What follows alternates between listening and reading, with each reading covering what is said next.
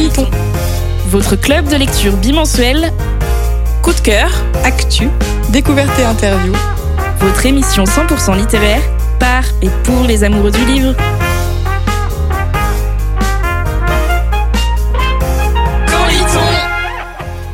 Bienvenue dans Quand lit-on, votre club de lecture radiophonique à retrouver en podcast, à la radio et sur Twitch. À la base, on partage une passion, la lecture, mais on est aussi devenu une joyeuse bande d'amis. Au programme, coup de cœur, événements, invités et débats. Retrouvez-nous aussi sur Instagram, camp.ly.on, pour encore plus de fun et de coulisses. Alors, quand est-ce qu'on lit? Ce mois de février a été riche en événements et euh, on commence avec euh, Laetitia. Euh, début février, je suis allée à Paris euh, pour les deux ans de ma nièce. Donc ça déjà en soi c'est un gros événement. Et qui dit escapade à la capitale dit sortie culturelle. J'ai enfin sauté le pas d'aller voir au théâtre de la Renaissance l'adaptation de Changer l'eau des fleurs de Valérie Perrin. Je ne sais pas si vous l'avez lu. Moi malheureusement je ne l'ai toujours pas lu. J'avais commencé à lire euh, les 4, 5, 6 premières pages et je pense que c'était un peu une ambiance trop calme, un peu trop mystique pour le mood que j'avais à ce moment-là et donc j'ai très lâchement abandonné. La pièce a été montée quand même en 2021 et a été nominée au Molière en 2022. Donc j'ai vu la date de fin de diffusion, on peut pas dire qu'on diffuse une pièce mais Présentation. La fin de présentation, voilà, j'en perds mon français. la fin de présentation en avril 2024 et je me suis dit, ok, il y a eu un Molière, etc. Il faut absolument que j'y aille. Et en fait, c'était trop trop bien. Donc j'avais quand même un peu une idée de, de l'histoire du livre et j'étais très curieuse de savoir comment on pouvait monter ça sur une pièce de théâtre un peu à huis clos avec seulement trois acteurs et deux voix off. Donc en fait c'était incroyable. Euh, voilà, je spoil complètement, c'est incroyable. Allez-y. Euh, pour ceux qui ne connaissent pas, c'est l'histoire de Violette, une garde cimetière qui rencontre un jour Julien. Et au fil des échanges et de leurs rencontres, on en apprend un peu plus sur leur vie à eux, mais surtout leurs liens. Donc ils sont connectés, mais ça ils ne le savent pas. Donc c'est une pièce à trois acteurs et ils sont incroyables. On y voit le présent, le passé un peu proche et surtout l'histoire plus lointaine de leur vie. On rigole, on s'émeut, on tremble. J'ai eu peur, euh, j'ai retenu mes larmes. Et surtout, j'ai un coup de cœur pour Violette. Dans la lecture de ces quatre premières pages du livre, j'étais vraiment euh, euh, en face d'un personnage que je voyais austère, que j'avais pas du tout envie d'apprendre à la connaître dans le livre, mais en fait, elle est incroyable. Elle est euh, forte, elle est abîmée par la vie, mais elle est remplie d'espoir. Et surtout, elle redistribue le peu de beauté que sa vie peut avoir, et je trouve ça incroyable. Et bah maintenant, il n'y a plus qu'à lire le livre. C'est ce que je me suis dit, ouais. Alors, Marion, toi, tu vas nous parler un peu de tes top flops de la romance. Oui, je, vais parler d'un top et d'un flop pour le coup. Alors, mon top, c'est Eleanor Ingray de Britannique et Chéri, dont je vais parler tout à l'heure aussi. Alors, eux, c'est parce que Eleanor Ingray sont mes petits chats et deux persos d'amour. Oui, celui-là, on ne touche pas. Et si je devais m'identifier à l'un des deux, je prendrais Eleonore, parce que la fille qui s'isolait en soirée pour lire un livre, c'était moi, carrément. Et ça n'a pas du tout changé, mais au lieu des livres, c'est les animaux de compagnie. Si on aviez et que je suis dans un coin, c'est normal. Et ensuite, mon flop, c'est My Missing Piece d'Acacia Black. Malheureusement, je n'ai pas accroché au personnage masculin. Parce qu'il a commencé à collectionner les red flags, et ça, pour moi, c'est non. J'ai pas lu, mais du coup, je lirai pas. Donc merci. Non. Mais ouais. J'ai quand même fini le livre, hein, je tiens à préciser. quand même pour lui donner une chance, mais non. non. Ça n'a pas suffi pour continuer. Et du coup, My Missing Piece, tu t'es arrêté au premier tome, t'as pas lu le deuxième Je lirai peut-être le deuxième, mais dans quel. je lirai Parce que j'ai quand même envie de savoir comment ça se finit, mais pas tout de suite. elle aime bien les bad boys, elle veut juste Ouais, c'est ça. Il y a des red flags, mais ça passe. non, là, ça passait plus vers Anaïs, toi, tu vas nous parler d'un salon auquel tu t'es rendue avec. Marion d'ailleurs. Oui, c'est ça. On était toutes les deux. C'est ma copine de, de salon. On essaye d'en faire le plus possible ensemble. Et euh, bah, c'est la deuxième année que euh, le salon des dévoreuses de livres a lieu euh, à Tiberville. Donc c'est à peu près à une heure de Caen si on prend pas l'autoroute. Donc je sais pas, c'était combien de temps quand Une heure et demie Ouais, ça peut être une heure, une, une heure et demie. Enfin bref, c'est pas très loin. Et en gros, c'est un salon euh, qui a été créé par euh, une Lydie, Lydie de Bretagne, qui, euh, qui a créé la page Facebook de base, donc qui s'appelle Les Dévoreuses du livre. Et c'est une page Facebook qui, bah, qui parle de chroniques littéraires, qui met en avant des auteurs. Et il y a plus de 20 000 personnes qui, qui utilisent ce, cette plateforme-là, enfin ce, ce groupe Facebook. Et je trouve ça incroyable parce que déjà pour un groupe Facebook euh, bien régulé en plus, il n'y a pas euh, plein de pubs euh, d'auteurs que personne ne lit et tout, il y a tout le monde qui participe, c'est trop cool. Et donc grâce à ça, elle a ouvert la, première édition du salon des dévoreuses de livres l'année dernière et là il réitère cette année parce que ça fonctionne trop bien.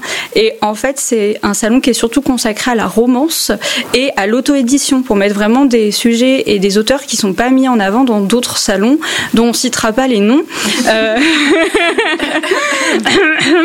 Mais voilà, il y, a beaucoup de romance, il y a un petit peu de dark romance quand même, il y a de la fantaisie, il y a de l'érotisme aussi, donc ça c'est cool à, voir, un peu de poésie, ils essayent de, s'ouvrir à la jeunesse, à la BD et tout, donc euh, voilà, trop cool. Et, euh, et comme c'est quand même un minimum intimiste, je crois l'année dernière il y avait 70, mais là cette année ils ont réduit à une trentaine d'auteurs, et bah tu peux vraiment discuter avec tout le monde, c'est trop cool, les gens sont passionnés, euh, je sais pas, je crois que tu as ressenti, on en avait parlé un peu après coup et tu avais ressenti la même chose, toi Marion. Et, euh, donc j'ai rencontré Cristal. Alors euh, son livre me donnait trop envie l'année dernière. Ça s'appelle Premier chapitre. Euh, mais j'avais déjà acheté le, le, recueil de poésie de Alexandra Gerbeau. Donc je me suis tenue à mon à ma résolution un livre par euh, salon du livre, pas plus. c'est horrible, voilà. Euh... On est tous en PLS autour de la table. Oui, oui, bah, oui.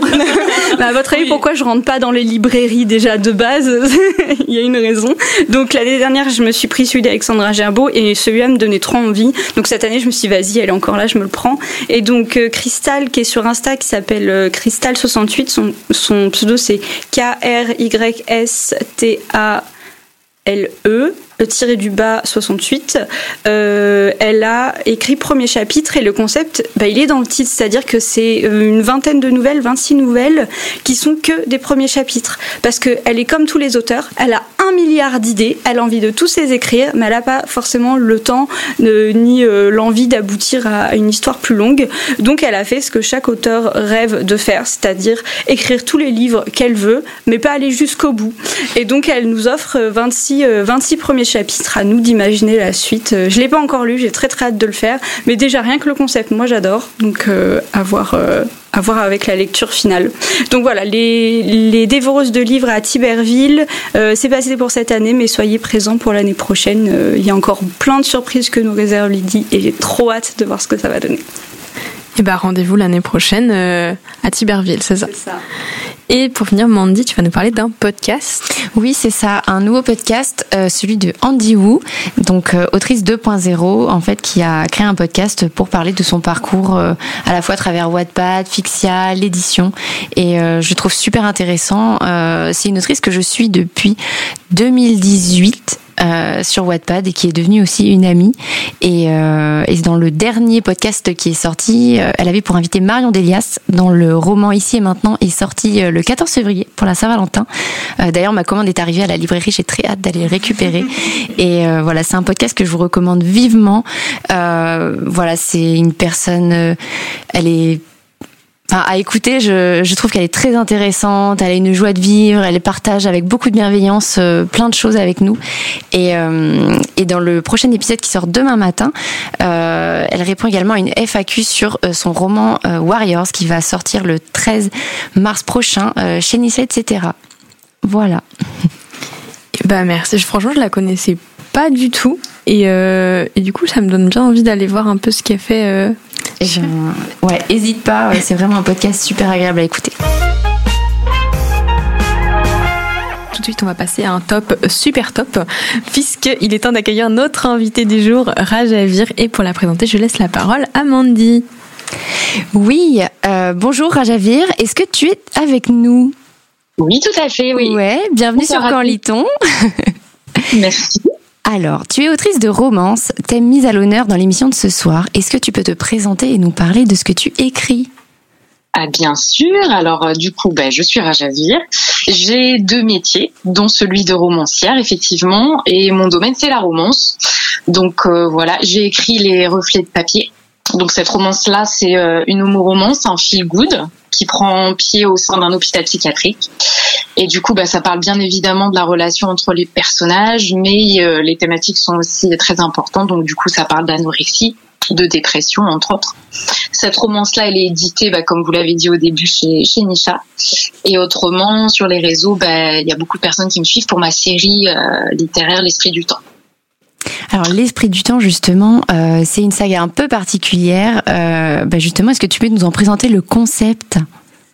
Oui, alors euh, du coup c'est une série de romances contemporaines qui a la particularité de pas avoir vraiment d'ordre chronologique. En fait, elle est composée de plusieurs histoires et chaque personnage important a sa propre histoire. Et du coup, euh, bah, le principe, c'est qu'en fait, on retrouve à la fin chaque lettre du sigle LGBTQIA, et il y a également des romances hétéros, donc euh, c'est assez varié. Moi, c'est une saga que j'ai beaucoup adorée sur Wattpad et euh, j'ai vraiment hâte de lire euh, la suite. Pour l'instant, j'avais lu que euh, la première partie.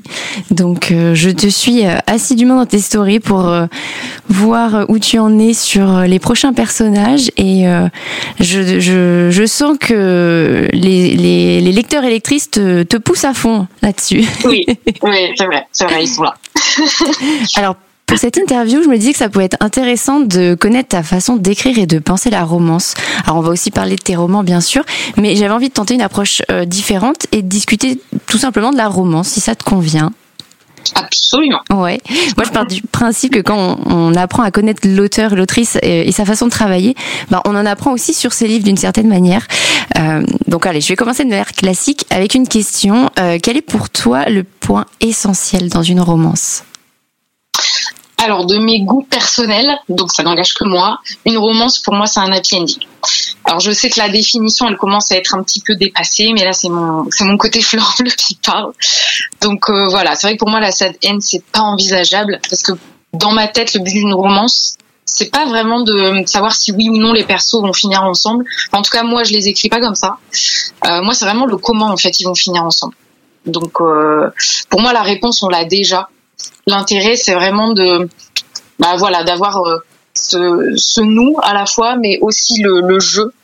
Et puis de, de, de, voir par rapport aux thématiques aussi qu'on va qui vont beaucoup jouer hein, dans ces romances là parce que moi j'aime bien euh, à la fois le côté romance et à la fois le côté euh, contemporain. Donc donc voilà. Après au sens strict du terme je sais que la romance c'est vraiment s'intéresser que au couple. Et là c'est vraiment ma définition personnelle c'est vrai qu'effectivement, euh, ce n'est pas vraiment spoilé de dire qu'une romance euh, finit bien pour les personnages. Euh, comme tu dis, c'est la, définition même. Je crois d'ailleurs qu'Evelyne en avait parlé dans une émission. Je ne sais plus laquelle exactement. Je ne sais celle, celle, de Noël, je crois, où elle parlait de, de sa romance de Noël, Christmas in the Island, et elle disait exactement ça, que mhm. la romance pour elle c'est un happy ending, sinon c'est pas une romance. C'est vrai. Alors les personnes qui suivent ton travail savent qu'il y a bien une chose à laquelle tu attaches beaucoup d'importance, et à raison d'ailleurs, euh, c'est le réalisme. On a déjà évoqué en off euh, que le paysage littéraire souffre souvent des clichés du cinéma. Quel est ton avis là-dessus? Alors c'est vrai que le cinéma, je suis assez fâchée avec parce que euh, il a offert en fait pas mal de facilités scénaristiques à juste titre, hein, ce qui est logique. Mais c'est vrai que du coup il y a beaucoup d'auteurs qui bah, qui remettent les mêmes choses en place en fait sans se rendre compte que finalement c'est pas euh, ce sont pas des choses qui sont justement réalistes. Et euh, je pense qu'ils veulent pas mal faire, mais du coup c'est vrai que moi ça me sort facilement de de ma lecture. C'est c'est plutôt un fléau pour moi ça. Puis il y a le il y a le côté aussi du comment dire euh, bah, le livre en fait depuis toujours pour moi il a cette aura un petit peu de d'érudition euh, à, l'époque, pour moi, c'était vraiment le côté euh, réservé à l'élite. Et du coup, il y a toujours, je trouve, cette notion, surtout chez les jeunes, de euh, bah, je l'ai lu dans un livre, donc c'est que ça doit être vrai. Et du coup, il y a beaucoup de fausses croyances qui comptent oui, c'est vrai.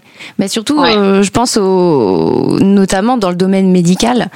Euh, mm-hmm D'ailleurs, c'est quelque chose que j'apprécie beaucoup dans tes romans, bah, surtout euh, on le retrouve dans les reflets de papier. C'est vraiment ce réalisme. Bah, on sait que ton métier aide beaucoup, ton second métier aide beaucoup, et, euh, il faut quand même souligner le, bah, soin euh, apporté à chacune des explications, situations. Enfin, c'est vraiment travaillé et c'est accessible en plus pour les personnes qui, comme moi, ne sont pas du tout de ce milieu-là. Et en l'occurrence, moi, ben, c'est vrai que vu n'y connaissant rien, effectivement, si je le vois dans un livre, c'est que ça peut-être que c'est vrai. Donc c'est aussi important que effectivement l'auteur véhicule quelque chose euh, avec des recherches approfondies. Ouais, ouais, ça c'est super important pour moi parce que en plus c'est vrai que je, vu que c'est mon deuxième métier sur cette thématique-là précisément, je suis assez intransigeante. Je sais que les gens qui me suivent rigolent beaucoup parce que je suis chiante avec celle-là, j'avoue. c'est un mot qu'on voit beaucoup passer dans tes stories Instagram, réalisme. Oui. Oui. Ma maman m'a posé une question euh, très intéressante l'autre jour euh, au sujet du réalisme et euh, du coup il fallait que je te la pose. Est-ce que le fait d'introduire des faits réels ou historiques ne bloque pas le processus créatif et l'imagination? Alors pour ma part non. Euh, parce que bah, là je vais parler précisément des romances dans le milieu contemporain, mais euh, pour moi ça fait partie des codes du genre en fait. Donc euh, quand on veut écrire une romance qui se passe dans notre monde, bah, on est assujetti aux règles bah, qui le régissent. Donc euh, pour moi c'est c'est tout ce qui nous entoure, c'est la culture du pays où l'histoire prend place, la géographie, la réalité des métiers. du coup bah voilà, pour moi le, le, réalisme et la cohérence dans ce milieu-là contemporain, c'est c'est vraiment quelque chose qui est nécessaire et ça entache pas le processus créatif parce que enfin c'est la règle. C'est comme ça. C'est souvent on dit oui euh, j'écris ce qu'on veut mais moi je trouve que pas tant que ça. Il y a quand même des règles à respecter dans chacun des genres. Et la romance elle est pas différente des autres genres sur ce point là donc euh, je me dis si on veut pas respecter les règles en fait du monde contemporain bah, dans ce cas là on n'écrit pas quelque chose qui se passe dans le monde contemporain. Voilà. C'est clair et euh, d'ailleurs, on sait dans la romance que donc il y a des clichés. hein. Il y, a, des bons clichés, des clichés qu'on adore, hein. et, euh, des clichés que je me répète, de situations ou des tropes que tu affectionnes en tant que bah, en tant que lectrice déjà. Tiens. Bah, en tant que lectrice, je suis pas difficile. Je suis très bon public. J'adore la plupart des tropes de romance. Après, j'avoue que mon petit préféré, les gens le savent, c'est euh, celui que j'appelle le Unonions to Lovers, du coup, qui est en fait le petit frère du Ennis to Lovers. Euh, du coup, je précise un petit peu parce que c'est pas quelque chose de connu. On a un petit groupe à militer pour ce terme-là, mais en gros, le Ennis to Lovers, pour moi, c'est un trope très rare dans la romance contempo parce que pour moi, le côté ennemi, c'est quand même euh, ça appelle quand même à une haine quelque chose de viscéral qui est même très profond. Et on va pas se mentir que dans la vraie vie pour moi on n'est pas à ce stade là pour moi on est souvent plus sur des personnages euh, qui vont pas s'entendre qui sont un peu aigris qui ont euh, voilà euh, des a priori ou qui ont un petit passif mais on n'est pas non plus dans quelque chose d'extrêmement violent normalement. Donc c'est pour ça que je les distingue. Donc pour moi il y a celui-là avec euh, bien évidemment du slow burn. Pour moi, c'est le slow burn, c'est systématique dans la romance. C'est magique. ouais. Et j'ai un petit fait pour le trope de la proximité forcée aussi. J'avoue. Ah, j'avoue. Moi aussi. bah d'ailleurs, on peut peut-être faire un petit tour de table pour savoir, euh, vous, quels sont vos, vos clichés ou tropes préférés euh, dans la romance euh, Laetitia, par exemple? moi, actuellement, c'est le He Fell First. Ah. C'est quand c'est ouais, ça j'adore, clairement, j'adore. Voilà. Et toi, Manon alors moi c'est le fake dating clairement jusqu'à la fin de mes jours. J'adore. Je voilà, je suis fan, je vois du fake dating, je lis le livre. C'est très simple, voilà. Marion? Moi c'est le Friends to Lover. J'aime bien Ah. la petite romance qui prend son temps où on voit les sentiments dévoilés petit à petit. Un grand classique. Ouais. Et toi, Alison? Euh, alors, il y a le slow burn, vraiment euh, en intraveineuse, dès qu'il y a du slow burn, je, je fonds.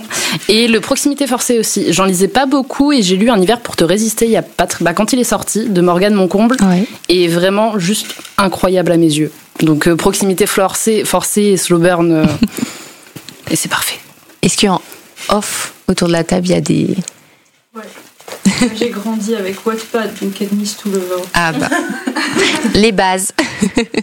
et, euh, et Rage en tant qu'autrice, sur lesquelles tu as déjà écrit, bah, tiens, notamment dans les reflets de papier.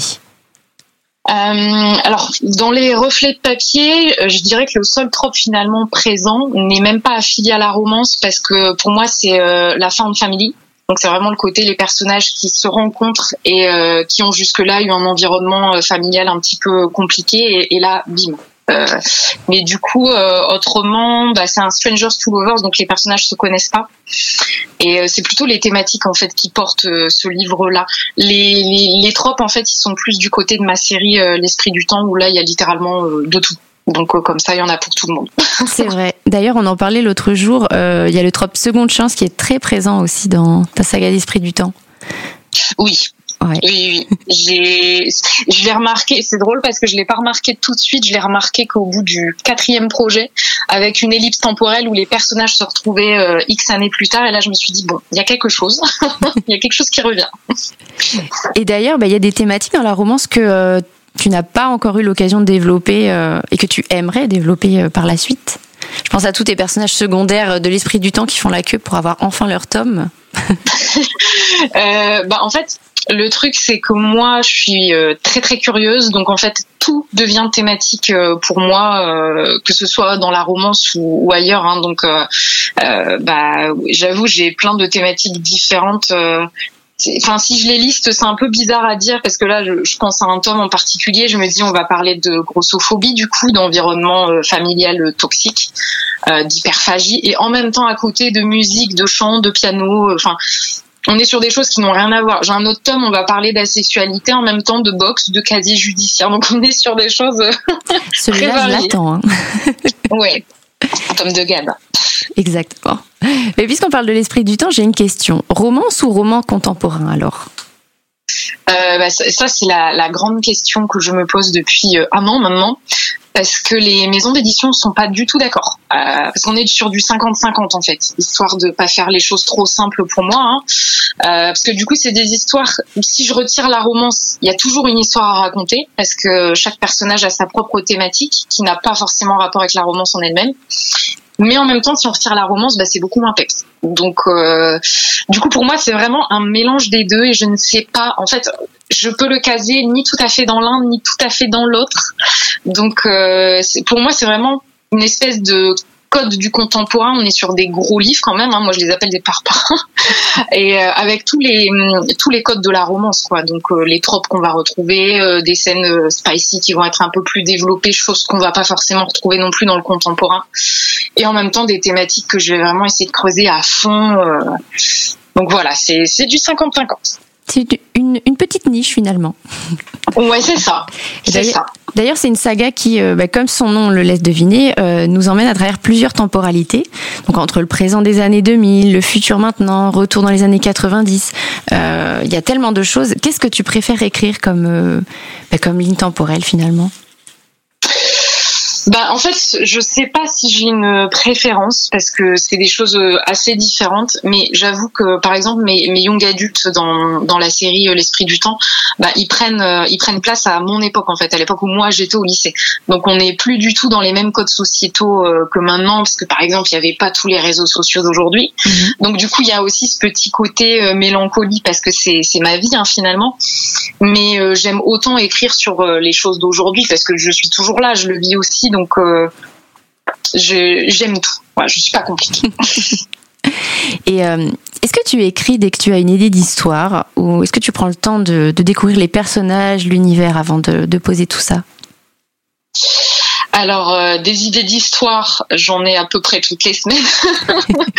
du coup, euh, non, j'écris pas dessus tout de suite parce que sinon, je pense que pour moi, euh, ce serait le meilleur moyen de me planter.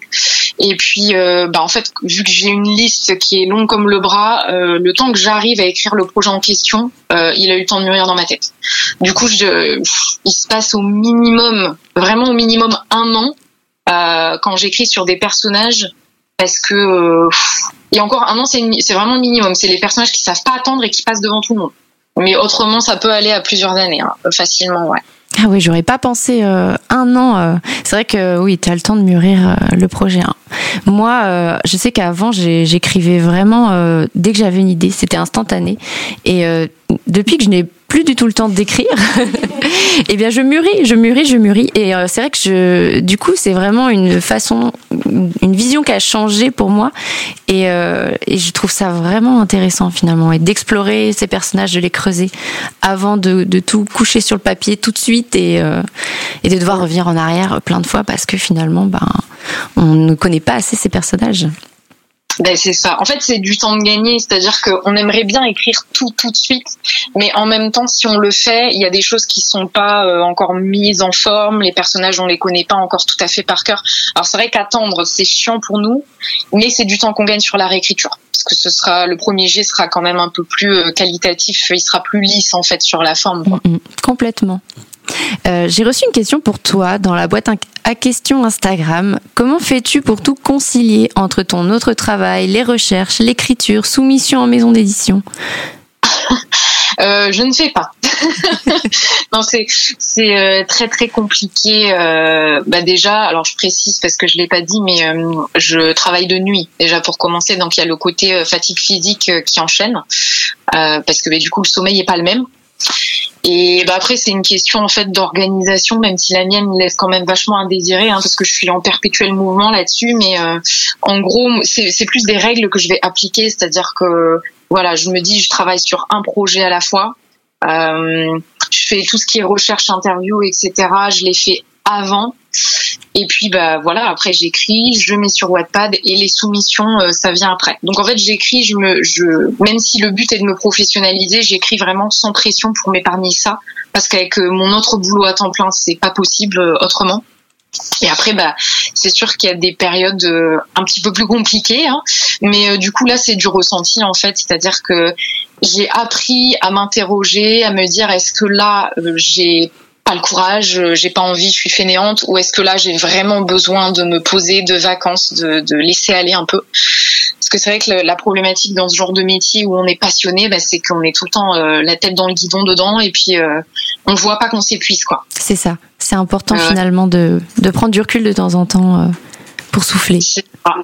Après les, euh, en termes de soumission de maison d'édition, ça pour moi c'est vraiment l'étape la plus simple et la plus rapide parce que, euh, bah, on va dire en fait le, le, la première fois qu'on envoie en maison d'édition, on prend le temps de faire ses recherches, de faire sa petite liste, euh, voilà, de, des maisons qui pourraient nous convenir. Donc ça, ça prend un certain temps, c'est vrai. Mais une fois que c'est fait, euh, bah, c'est fait. Donc euh, du coup, euh, moi une fois que tout est, que l'histoire est publiée, etc., que que les gens sur Wattpad m'ont donné euh, leurs avis, etc. Bah moi je, je, juste j'envoie, ça me prend littéralement trois minutes chrono, et puis c'est parti quoi. Donc ça c'est vraiment pas une étape qui est embêtante pour moi.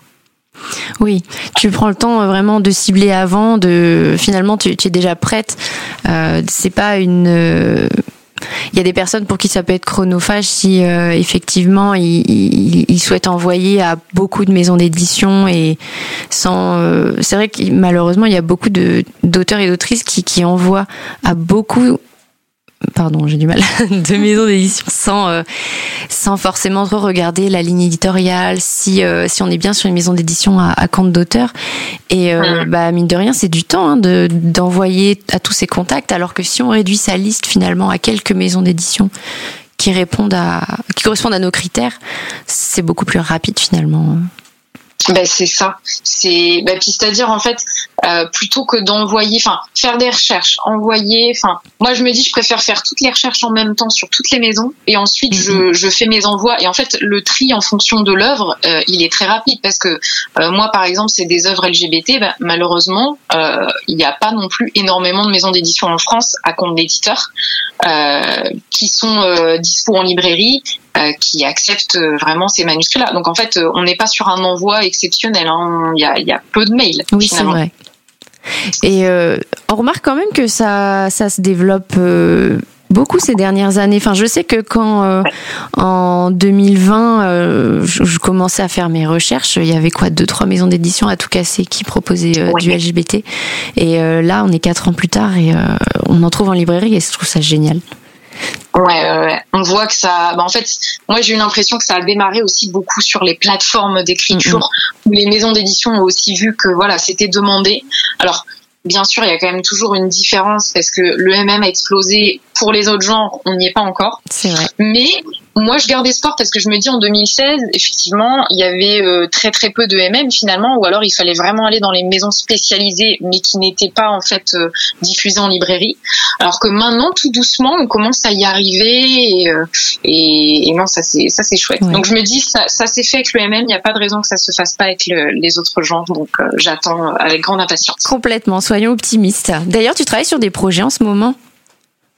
Euh, oui, tout à fait. Ben, du coup, je suis. Euh, alors, il y, a des gens qui m'écoutent qui vont éclater de rire, mais je suis sur euh, un roman qui initialement n'était pas censé être un roman, hein, c'était censé être une petite scène, voilà. Et, et cette romance-là, du coup, ben, c'est une romance qui prend place au début des années 90. Donc, dans un centre de redressement pour le coup. Et, euh, et voilà quoi, c'est c'est pareil, c'est pas la même époque. Euh, il n'y avait pas les mêmes mentalités sur pas mal de sujets, donc c'est une critique un petit peu de tout, hein, du système euh, judiciaire, du système familial à l'époque. De l'aide sociale à l'enfance et puis on va parler un petit peu aussi politique. Je spoil un petit peu pour des gens qui m'écoutent. On va parler notamment de nationalité, immigration avec mes deux personnages qui sont mineurs au moment des faits et eh ben, je pense que ça promet encore euh, des beaux, euh, des, beaux moments de lecture. Euh, on arrive déjà à la fin de cette petite interview. Cependant, la team Quand lit-on te retrouve très bientôt, car nous l'avons donc annoncé sur les réseaux sociaux. Tu seras présente au Festivali le 30 mars à la médiathèque de Bayeux. Oui, j'ai trop hâte. Et eh ben nous aussi. Et donc, euh, bah, on aura l'occasion de t'écouter à nouveau autour de la table ronde euh, lancer sa carrière d'auteur en ligne en compagnie de Margot Dessen et donc qui sera suivie d'une séance de dédicace. Est-ce que tu peux nous rappeler sur quel réseau on peut te suivre d'ici là? Alors, euh, bah, du coup, sur Instagram et Threads sous le pseudo bah, rajasvir-off, donc R-A-J-A-S-V-I-R-du-8 O2F. Et puis sur TikTok aussi, mais euh, sur TikTok en fait c'est c'est vraiment mon côté lecture. Instagram et Threads c'est mon petit côté euh, autrice. TikTok je parle plutôt de mes lectures. Voilà. Et puis si on veut lire euh, tes romans non édités, rendez-vous sur Wattpad aussi alors. Ah bah oui bien sûr, oui oui sur Wattpad pseudo dire aussi ça ne bouge pas. Et ben encore merci à toi pour ta participation et puis on te dit à très bientôt alors. Eh ben oui tout à fait, grand plaisir. Merci à vous pour cette invitation. Merci à toi. On arrive à la dernière partie de notre émission, les conseils lecture. Et on va commencer tout de suite avec le conseil de Mandy. Euh, mon conseil lecture, c'est une lecture euh, assez ancienne pour moi. Euh, je vous montre la couverture pour ceux qui sont sur Twitch. C'est L'effet papillon par Lily Ames. C'est une duologie que je possède en version intégrale, qui est sublime. J'ai lu ce livre en 2018, je crois. 2019. Et euh, c'était un vrai coup de cœur euh, en termes de romance. C'est vraiment euh, une histoire qui m'a fait passer par toutes les émotions. Euh, tu parlais en introduction d'histoires qui nous font du bien ou qui nous déchirent le cœur. C'est un peu les deux à la fois dans ce livre. mais voilà, et, ça m'a beaucoup. C'est une histoire qui m'a beaucoup marqué. On suit les deux protagonistes, Alex et Jamie, à travers les années. En fait, on est d'abord sur un Annoyance to Lovers, puis voilà qui devient rapidement euh, une romance euh, et, voilà, on suit les personnages à travers les, années euh, avec leur groupe d'amis et je trouve ça vraiment très immersif moi quand on suit sur du long terme avec tout un environnement qui est travaillé autour de la famille, des, amis et, et voilà, c'est une lecture qui m'a beaucoup marqué. Et euh, parce que du coup, je vois que c'est MXM, il est toujours édité. Oui, tout à fait. Euh, la maison d'édition a changé de nom. Entre temps, c'est édition Bookmark, donc euh, sans doute que s'il était réimprimé, il n'aurait peut-être pas le même logo. Mais ce livre est toujours édité, effectivement. Merci. Laetitia? Euh, moi, je vais vous présenter un livre qui s'appelle L'art d'écouter les battements du cœur de John Philip Sunker. Je ne sais pas si vous connaissez. Euh, c'est un livre que je n'avais pas du tout projeté d'acheter. En fait, je me baladais dans un magasin, je l'ai vu, il m'a appelé, tout m'a appelé dedans, et je me suis dit, allez, on y va. Et en fait, c'est l'histoire de Julia qui souffre de la disparition de son père. Donc, après quatre ans sans nouvelles, elle tombe sur des lettres d'amour donc que son père a rédigées à Mimi. Euh, Mimi, ce n'est pas sa mère. Donc, elle se demande pourquoi est-ce qu'il y a ces lettres d'amour déchirantes dans le grenier de la maison de son enfance et elle décide d'aller en Birmanie, donc le pays d'origine de son père, pour euh, bah, à la fois voir d'où il vient, trouver un petit peu son origine, découvrir plus sur son père qu'elle ne connaissait peut-être pas tant que ça, et surtout pour connaître un petit peu plus sur Mimi. Euh, donc elle découvre euh, l'histoire de son père, l'histoire d'amour incroyable qu'il a vécu avec Mimi. Euh, l'amour aveugle, pur, innocent et optimiste. Et euh, au passage, elle découvre aussi un monde bien plus riche qu'elle ne pensait, parce que son père avait un don et il pouvait euh, déchiffrer l'âme des gens en écoutant les battements de leur cœur. Voilà, donc c'est incroyable. Il y a un deuxième tome que je n'ai pas lu et je vais le lire parce que j'ai vu qu'il y en avait un et ça a l'air très très chouette. Merci. Et c'est euh... ouais, je connaissais pas du tout. Ça, la couverture fait très développement personnel. Mais euh, alors, mais oui, mais pourtant j'étais, bah alors j'étais peut-être à ce moment-là, je pense attirée par ça, euh, mais pas, enfin pas vraiment. C'est une histoire peut-être un petit peu de spiritualité et d'ouverture parce que ça se passe en Birmanie, mais on parle pas vraiment de développement personnel. Non, on parle plutôt d'une quête, d'une enquête familiale, d'une quête dans un autre pays, de chercher les origines et de découvrir l'histoire d'amour, mais pas de forcément de développement personnel. D'accord. Il faut aller, il faut aller au-delà de ça. Voilà, je- il faut il faut sortir de cette idée. euh, c'est parce qu'il y a un mec qui est dans l'eau avec euh, un truc un peu en mandala que c'est du développement personnel. Un Manon. Je, je ne m'attarde pas sur les préjugés, je ne vois pas de quoi tu parles. Euh, Marion, toi, tu nous parlais du coup de Eleanor and Gray. Oui, c'est ça, de Brittany Sechery, dont j'avais évoqué tout à l'heure. Alors, c'est l'histoire d'une jeune fille, Eleanor, qui tombe amoureuse pour la première fois d'un garçon, Gray. Ils ont 16 ans, c'est parfait, jusqu'à ce que ne le soit plus et qu'ils se séparent. Ils se retrouvent 16 ans plus tard. Seulement Eleanor ne s'attendait pas à ce que Gray soit son nouveau patron et qu'elle garde ses deux enfants. Et pour pas faire les choses, ce Gray est à milieu de l'homme qu'elle a connu. Il est froid, solitaire et détaché de tout. Pourtant, elle est sûre que quelque part, le garçon solaire d'autrefois existe encore et qu'il vaut la peine que l'on se batte pour lui.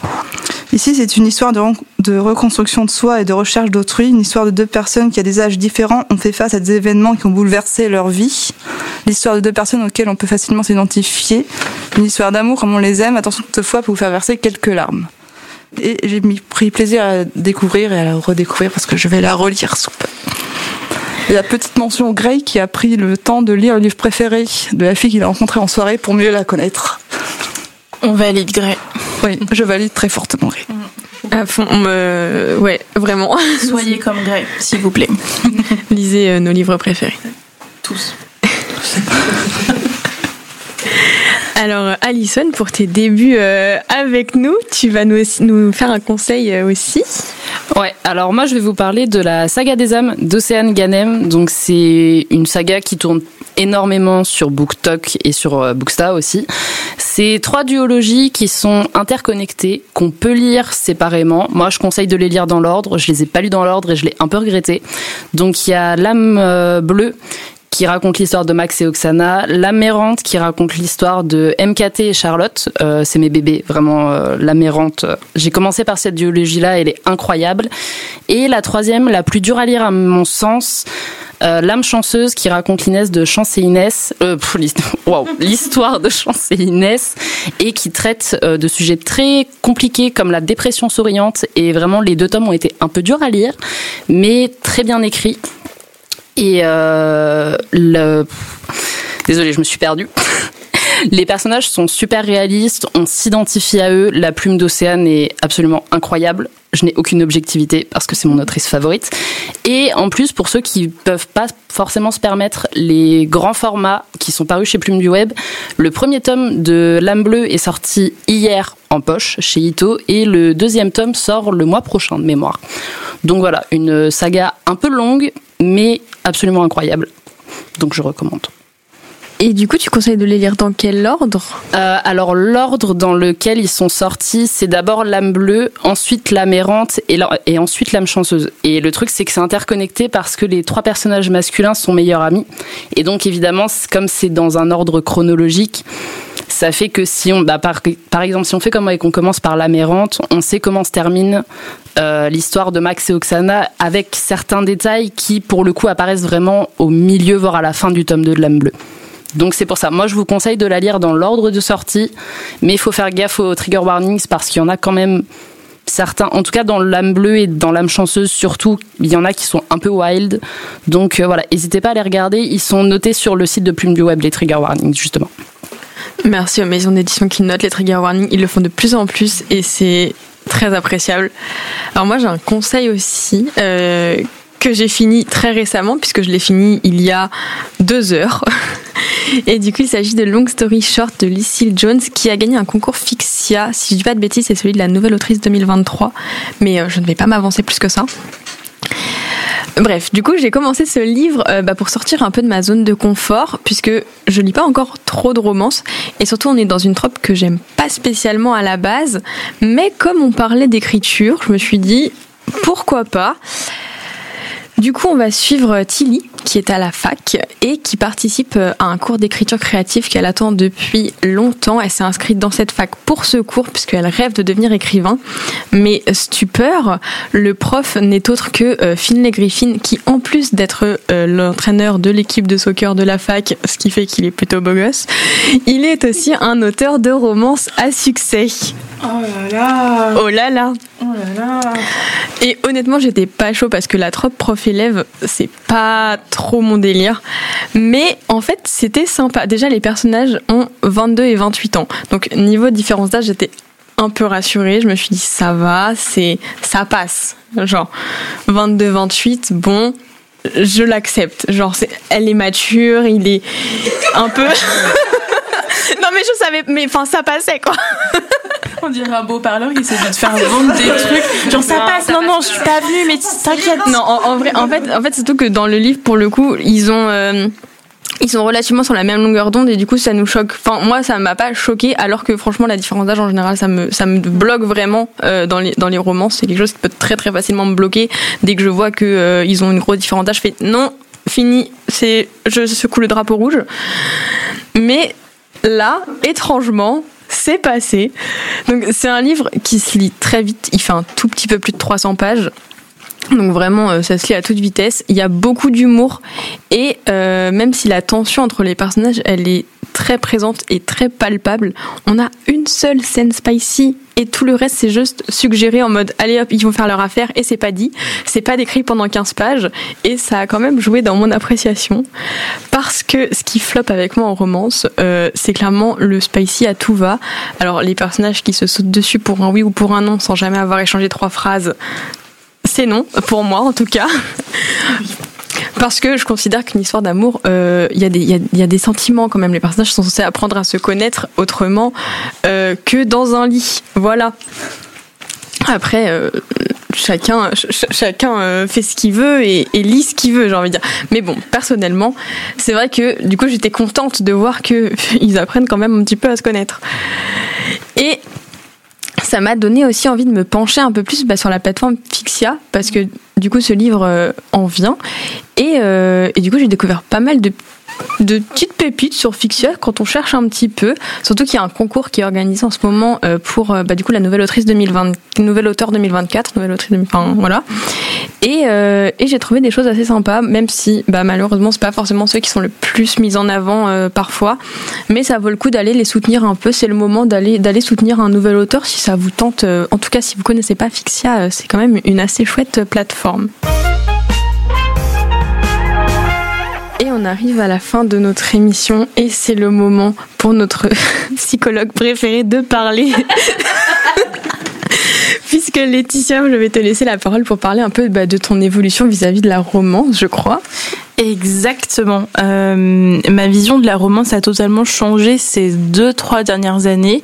Et euh, je trouve que c'est pas plus mal. En fait, j'ai toujours adoré lire de la romance, que ce soit de la romance historique, euh, de la romance fantasy, donc de la romantaisie, n'importe quel type de romance, j'ai toujours adoré. Je suis tombée dans le genre en tombant donc sur un vieil harlequin, pas le bonbon, mais l'édition, la maison d'édition. Je précise parce que quelqu'un hier m'a dit ah bon un bonbon? Non, on est sur une émission littéraire. Donc je suis tombée sur un vieil harlequin dans la bibliothèque de ma mère. Je devais avoir euh, je sais pas 13, 14, 15 ans et en fait c'est un harlequin des années 80, 90, euh, zéro spicy dedans. Vraiment, euh, c'est incroyable comment le genre a évolué. Enfin, c'était juste une petite histoire romance euh, toute mignonne où ils se tiennent par la main, etc. Enfin bref, je suis tombée dans la romance avec ce livre-là et j'ai commencé à les dévorer, à les dévorer tous. J'allais chez Monoprix, je les achetais, je les revendais, j'en rachetais, mais vraiment mais n'importe quoi. Euh, Enfin voilà, j'étais vraiment à fond, à fond dans la romance et je pense que ça a totalement influencé ma façon de vivre des histoires d'amour et ma façon de penser l'amour. Euh, J'aimais les tropes mariage forcé, j'aimais... Euh...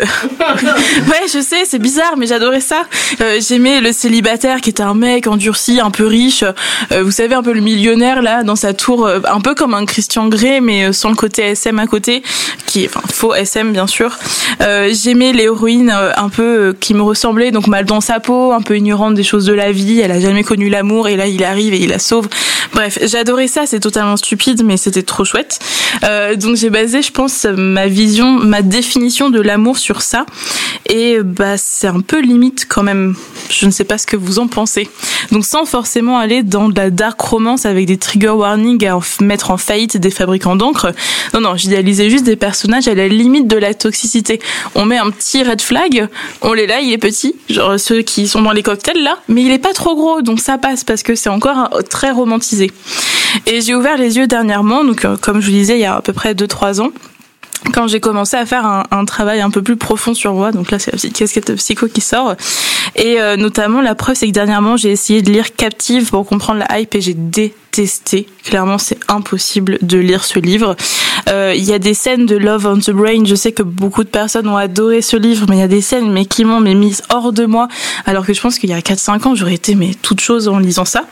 Euh, et un automne tout pour te pardonner, du coup j'ai pas du tout aimé. J'ai détesté. Je n'ai pas réussi à rentrer dans ce livre, alors que pourtant il fait beaucoup d'unanimité sur les réseaux sociaux actuellement. Enfin voilà, qu'est-ce qui a changé? Donc le travail que j'ai mené sur moi pour comprendre les échecs amoureux que j'ai rencontrés. Bien sûr, si je base cette définition de l'amour sur le mec surpuissant et moi la petite chose abandonnée, bah forcément ça n'aide pas forcément. La libération de la parole et puis euh, tout ce qui va être un petit peu l'éducation par des moyens détournés, notamment des comptes Insta comme Orgasme et moi, je ne sais pas si vous connaissez, qui est relativement très très chouette. Ouais, c'est génial, hein ça fait beaucoup de bien. Et euh, des podcasts et notamment euh, les couilles sur la table et le cœur sur la table. Et donc, je suis tombée un jour euh, bloquée à la gare de Rouen sur l'essai Le cœur sur la table, donc de Victoire Tuaillon. Je ne sais pas comment prononcer son nom de famille. Je pense que c'est Tuaillon. Le français dirait ça. Et en fait, euh, je, l'ai vu, je l'ai pris directement parce que je trouve que c'est incroyable. L'idée, euh, c'est de venir réfléchir à travers des essais féministes, euh, des essais sociologiques, des essais anthropologiques, des essais psychologiques, de venir réfléchir à comment on définit l'amour, qu'est-ce qui et qu'est-ce qui rentre en compte quand on définit l'amour, sur quoi on se base, donc notamment sur la vision du couple, l'impact sociétal, l'héritage religieux euh, autour du couple et tout ce qui va être politique autour de ça. Donc c'est vraiment très très très génial. Euh, tout de suite arrive la question donc de comprendre ce qui façonne cette définition de l'amour, donc notamment nos mythes, nos œuvres cultes, Roméo et Juliette par exemple, l'amour torturé où on finit par s'entretuer à la fin, euh, enfin bref, vous m'avez comprise. Euh, et puis nos schémas familiaux surtout. En fait, comment est-ce qu'on perpétue ce qu'on connaît par le biais de familiarité? Si je connais ça, si je suis habituée à être maltraitée, je vais vouloir ça et je vais me sentir bien dedans. Pas parce que c'est bon pour moi, mais parce que c'est familier. Et donc l'idée de ce livre, c'est pas forcément juste de lister ce qui n'est pas forcément bien, mais c'est de prendre du recul pour réinventer. J'en parlais à mon frère de 32 ans qui est célibataire comme moi et il me mettait en garde avec euh, son air un peu supérieur. Mais pourquoi est-ce que tu veux toujours tout réinventer et tout déconstruire? Non. Alors l'imitation n'est pas forcément euh, totalement véridique. Euh, c'est pas de venir tout déconstruire. Il y a des choses qui sont très bien, je pense, et qui conviennent à beaucoup de personnes. Mais l'idée, c'est de se dire est-ce que ça me convient moi? Et si ça me convient pas, quels sont les modèles qui existent à côté et sur quoi est-ce que je peux piocher pour faire ma propre définition? Et je trouve que ce livre aide énormément. Moi, il m'a fait énormément de bien euh, parce que je suis célibataire depuis 10 ans. Et en fait, à chaque fois que j'en parle, j'attire beaucoup de pitié des gens. Les gens sont là, oh non, comment c'est possible? Oh là là, ma pauvre, tu dois être seule. Non, bah non, je suis pas seule. En fait, je suis entourée par des gens incroyables. Je suis entourée par des amis qui, on se booste, on se monte vers le haut. Et il n'y a pas à venir euh, hiérarchiser l'amour romantique de l'amour amical, des amours amicales et des amours familiales. Et je trouve que ça, c'est trop chouette. Ça fait beaucoup de bien. Donc, euh, s'il vous plaît, lisez-le. Voilà. Merci. Et oui, on t'aime, Laetitia. Tu n'es pas seule. Merci, je suis pas seule. C'était Quand lit-on Un podcast 100% littéraire à retrouver sur Twitch et Radio Toucan. Nous espérons que cet épisode vous aura plu et si c'est le cas, n'hésitez pas à en parler autour de vous et à nous rejoindre sur Instagram at camp.ly.on.